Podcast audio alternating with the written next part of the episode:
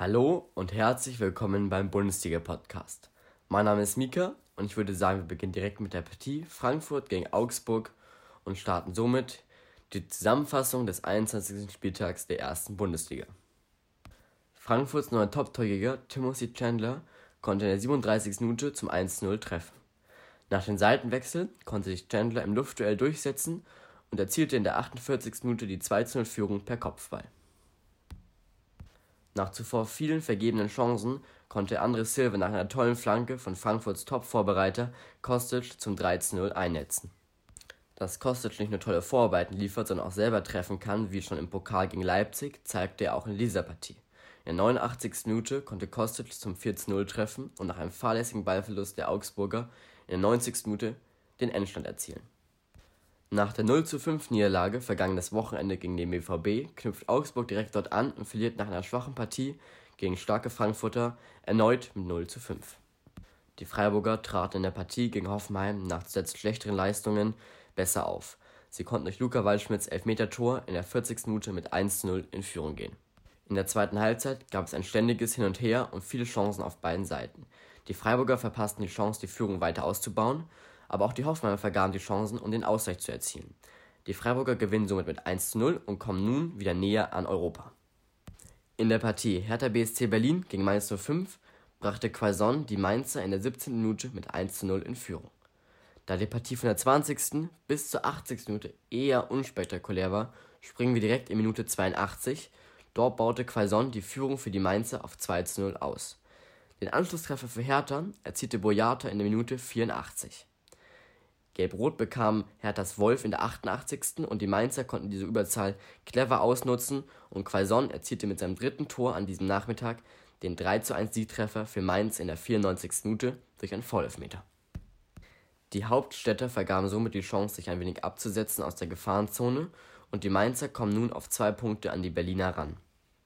Trotz der Niederlage gegen Mainz 05 hatten die Herthaner Spieler eine tolle Aktion für ihren Mitspieler Tone Riegel geplant, welcher im Spiel gegen Schalke rassistisch beleidigt wurde. Jeder hellhäutige Spieler malte sich einen dunklen Streifen auf die Wange und der dunkelhäutige einen hellen. Vor allem die erste Halbzeit von Schalke in der Partie gegen Paderborn war schwach. Gegen tiefstehende und gut verteidigende Paderborner hatten sie kaum eine Chance und ließen immer wieder Chancen für Paderborn zu.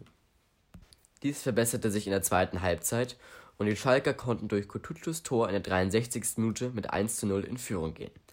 Doch durch eine schlechte Chancenauswertung konnten die Paderborner in der 81. Minute den Ausgleich erzielen durch Glasudas Tor. Somit gewinnen die Paderborner einen wichtigen Punkt im Abstiegskampf. Nach einem Megapokalfight der Bremer gegen den BVB am Dienstag und dem Erreichen der nächsten Runde konnten die Bremer an ihre tolle Leistungen nicht anknüpfen und verloren mit 0 zu 2 gegen Union Berlin. Die beiden Tore für Berlin erzielte Bülter in der 52. und der 72. Minute. Die Bremer sind nun auf Platz 17 die Verantwortlichen der Bremer stärken zwar dem Trainer Kofeld den Rücken, doch mal gucken, wie lange dies noch hält. Die Düsseldorfer starteten gut in das Auswärtsspiel gegen Wolfsburg und konnten durch Zimmermanns Tor in der 13. Minute mit 1 zu 0 in Führung gehen. Nach dem Seitenwechsel bekam Wolfsburgs Pokracic die rote Karte in der 48. Minute. Doch Wolfsburg brachte das nicht aus dem Spiel und sie konnten den 1 zu 1 Ausgleich durch Steffen in der 50. Minute erzielen. 1 zu 1 ging diese Partie aus und Düsseldorf sammelt einen Punkt im Abstiegskampf, sind auf Platz 16, doch nur einen Punkt entfernt von dem letzten Paderborn. Die wohl beste Partie am Samstag lieferten sich Leverkusen und Dortmund. Leverkusen ging durch Vollands Tor in der 20. mit 1 zu 0 in Führung. Dortmund konnte direkt ausgleichen durch Hummels Kopfballtor in der 22. Der BVB-Neuzugang Emre Can brachte die Dortmunder mit einem 30 Meter Traumtor in der 33. Minute mit 1 zu 2 in Führung. Doch Kevin Volland glich kurz vor der Pause in der 43. aus. Rafael Guerrero erzielte in der 64. Minute nach Vorball von Hakimi die Führung für den BVB. Doch durch einen schnellen Doppelschlag von Bailey und Bender in der 81. und 82. gewannen die Leverkusener mit 4 zu 3. Da die Partie Gladbach gegen Köln aufgrund des Orkantiefs, was gerade in Deutschland herrscht, abgesagt wurde, kommen wir direkt zum Topspiel Bayern München gegen Leipzig. Die erste Halbzeit im Topspiel wurde von den Münchnern dominiert. Sie hatten viele Chancen, doch die Leipziger verteidigten gut und somit ging es mit einem 0 zu 0 in die Pause. Nach der Halbzeit wurde Leipzig stärker und gefährlicher. Doch Sabitzer und Werner vergaben jeweils hochkarätige Chancen.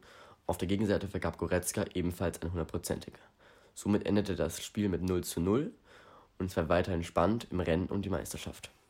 Normalerweise lade ich am Montag um 15.30 Uhr die erste und um 15.45 Uhr die zweite Liga hoch.